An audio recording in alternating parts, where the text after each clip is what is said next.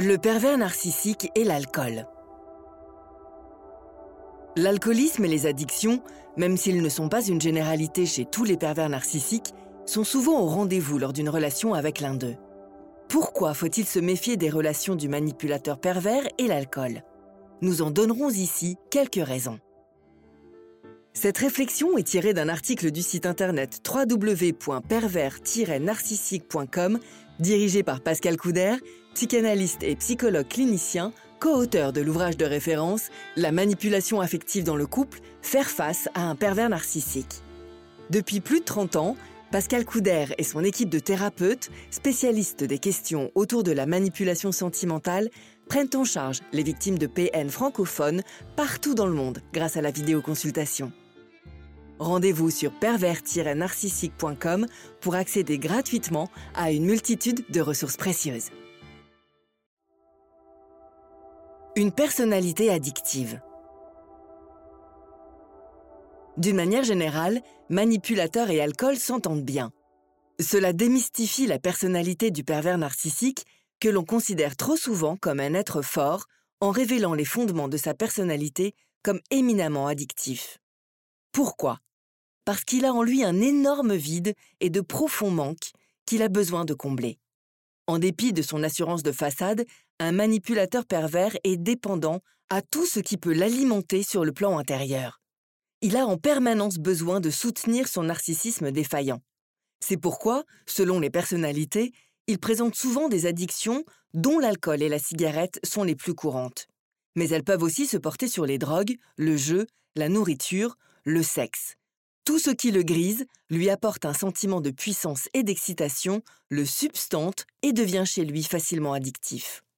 Le manipulateur pervers et l'alcool ont d'autres raisons de bien s'entendre. L'alcool est une échappatoire devant les problèmes de l'existence, problème qu'il n'est pas armé pour gérer. Il lui sert aussi d'exutoire et d'euphorisant idéal pour se désinhiber.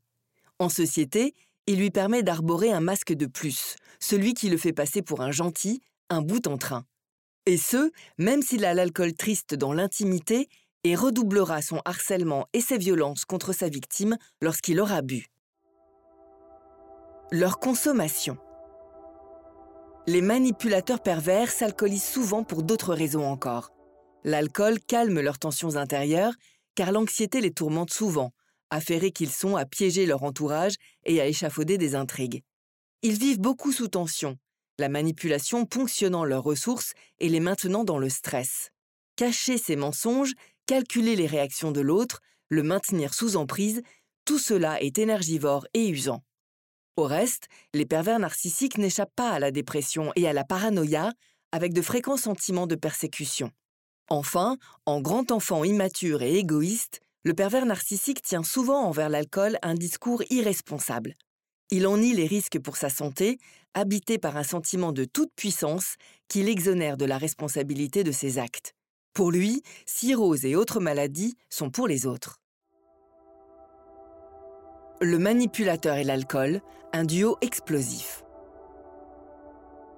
Le conjoint ou la conjointe d'un pervers narcissique peut donc se voir confronté à un problème d'alcool avec son partenaire. Mais le pervers narcissique se distingue des alcooliques classiques par le fait qu'il instrumentalise son addiction pour amplifier son emprise sur sa proie. L'alcool lui sert d'abord d'alibi à toutes ses violences, ses insultes et ses comportements inacceptables.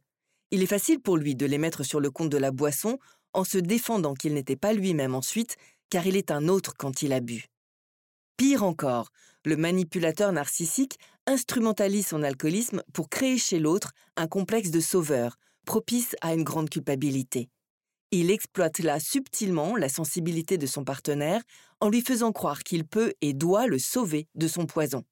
Cela va devenir chez l'autre un véritable devoir. Pour instaurer ce chantage émotionnel, il joue sur une énorme manipulation mentale où il se fait passer, bien sûr, pour une victime.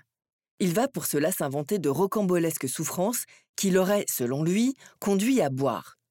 La manipulation psychologique va jouer sur une forme d'identification à la souffrance de l'autre chez la victime qui cherche aveuglément la reconnaissance et l'amour de son bourreau. Portée par l'élan de ce curieux sauvetage, elle est alors loin de réaliser que c'est la dépendance affective qui la pousse à agir et non le besoin d'aider, comme elle le croit. un manipulateur n'a nullement, en sans doute, le désir d'arrêter de boire. Il a besoin, au contraire, de continuer, mais sans se voir considéré comme un alcoolique. C'est l'une des grandes raisons pour laquelle il a besoin de rendre l'autre responsable de son malaise. Mais il renforce ainsi aussi son emprise, car le complexe de l'infirmière lui permet de faire de sa victime la responsable de son vice et de tous ses excès, fautive qu'elle est de ne pas réussir à le sauver. La relation va devenir alors extrêmement toxique. Elle s'axe sur un lien fusionnel très fort, certainement l'un des plus dangereux que l'on puisse nouer avec un être manipulateur. Il expose en effet non seulement à partager, mais aussi à épouser sa souffrance, ce qui expose à tomber à son tour dans l'addiction. On retrouve là l'une des applications de l'identification projective du PN. Il s'agit de ce jeu pervers qui consiste à détruire psychologiquement sa victime en modelant son psychisme sur son propre psychisme pathologique. L'alcool est en cela pour lui un outil précieux qui l'aide à bâtir un lien d'emprise très fort et très toxique au travers de l'addiction. Un manipulateur en proie à des problèmes d'alcool essaiera donc par tous les moyens de faire tomber sa victime dans sa dépendance. Le complexe de l'infirmière n'est pas le seul moyen dont il dispose. Il peut aussi utiliser la séduction en faisant croire à sa proie qu'elle est plus drôle, plus sympathique une fois qu'elle a bu. Il cherche aussi parfois à la flatter ou, comme sur le plan sexuel, à la désinhiber en lui faisant croire qu'il l'initie à des plaisirs raffinés que lui seul peut lui apprendre. Quel danger court la victime? Face à l'alcool d'un compagnon pervers, les victimes se montrent souvent prudentes, mais elles sont nombreuses à souffrir des conséquences de l'immodération de leur compagnon. La violence et les problèmes financiers sont monnaie courante dans ce genre de configuration. Sur le plan psychologique, une mise en garde s'impose à celles qui, cédant à la manipulation, tombent à leur tour dans l'addiction. Leur partenaire pervers fera tout, à ce moment-là, pour accroître leur dépendance et les tenir enchaînés au fléau en avançant les vers les uns après les autres et en décourageant sournoisement toute tentative de sevrage. Un cercle vicieux risque de s'amorcer car le plongeon est d'autant plus facile que l'alcool va aussi aider à supporter une relation devenue un véritable enfer. Toute victime d'un manipulateur ou d'une manipulatrice présente une faille narcissique. Cette faille provoque chez elle une addiction affective à l'autre, susceptible de la mener vers d'autres addictions à l'initiative du pervers. Situation hautement dangereuse car l'addiction deviendra alors plus tard un héritage d'une relation entretenue avec ce pervers narcissique. Héritage dont il sera à terme difficile de se débarrasser, même si l'on a fui depuis longtemps le pervers. Pascal Couder est psychanalyste, spécialiste des addictions et de la dépendance affective.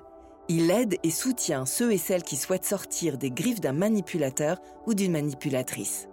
Thérapie possible en cabinet et par téléconsultation sur Skype.